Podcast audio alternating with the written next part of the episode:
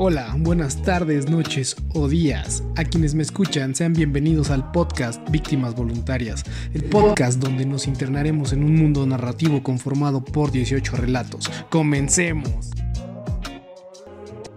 Episodio número 15, titulado Entre mi musa y soledad. Esta mañana cuando te fuiste, abriste demasiado la puerta.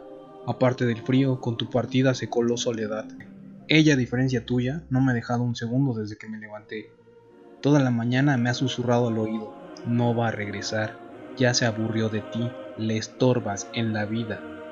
Dime, ¿para qué sirve un escritorcillo que no produce? De ficciones no escritas jamás vivirán.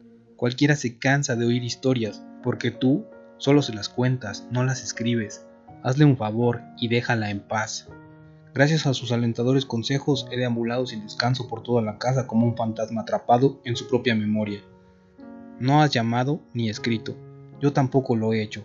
No quiero asediarte en el trabajo. Sé lo mucho que te molesta si lo hago, aunque jamás me lo has dicho. ¿Será cierto que te estorbo? Te conozco demasiado. No te gusta lastimar a las personas. Si es verdad todo lo que Soledad me ha murmurado una y otra vez, nunca me lo dirás. Soy incapaz de vivir así, siendo un lastre en tu vida. No lo concibo.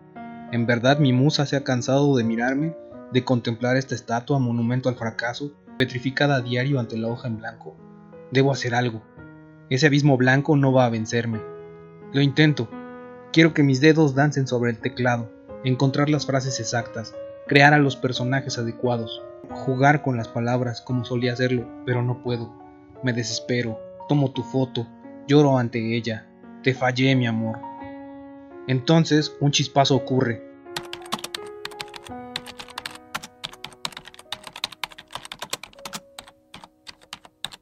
Eso es, comenzar con algo simple. Ella entra en el momento adecuado, único, perfecto. Lo ve escribir de nuevo. Él le sonríe. Se levanta, va hacia ella, la besa y abraza como si deseara tatuarse en su cuerpo de por vida. Sobre su hombro observa cómo Soledad sale de casa. Después del apasionado beso, ambos se miran. Él toca su rostro, besa su frente, cuello, nariz, manos, labios. Desconcertada por la apasionada e inesperada bienvenida, ella pregunta, ¿Estás bien, mi amor?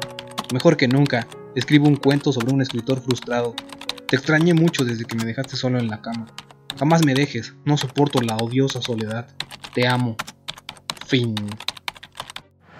Así es como concluimos el episodio del día de hoy. Espero que lo hayan disfrutado tanto como yo al narrarlo. Nos escuchamos en la siguiente transmisión y recuerden, somos víctimas voluntarias de nuestro destino y de las oportunidades. Cambio y fuera.